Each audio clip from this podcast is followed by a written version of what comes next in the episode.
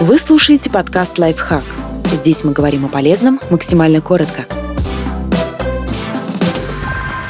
Пять мыслей, которые мешают жить. Эти установки только тянут назад и мешают нам быть счастливыми. Так что самое время от них избавиться ничего не выйдет. Эта мысль приходит в голову каждому, когда задача кажется слишком сложной или неудачи валятся одна за другой. Но если фокусироваться на таких размышлениях и воспринимать их серьезно, они портят настроение, лишают веры в себя и не дают двигаться дальше мне уже поздно. У нас в головах живут странные установки о том, что каждому возрасту соответствует определенное поведение, и отступать от шаблона категорически запрещается. Якобы это глупо и несерьезно, если пенсионерка наденет желтый плащ и будет кататься на самокате, или решит вдруг пойти учиться в музыкальную школу. Только это не больше, чем дурацкие стереотипы мне не дано. Талант, конечно, штука полезная. Но случаев, когда у человека к какому-то делу нет ни грамма способностей, почти не бывает. А значит, не стоит настраивать себя на провал. Упорство и регулярные занятия значит больше, чем талант нужно делать идеально или не делать вообще. Эта классическая заповедь перфекциониста заставляет человека тревожиться и мешает ему браться за интересные задачи и проекты. Проблема в том, что идеал в принципе недостижим,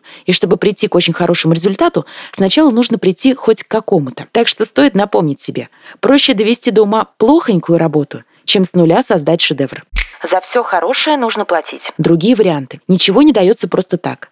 Жизнь состоит из черных и белых полос, и за хорошим всегда следует плохое. Такие мысли мешают наслаждаться светлыми, радостными моментами, приучают жить в тревожном ожидании чего-то неприятного. Они могут даже быть симптомом черофобии, боязни радости.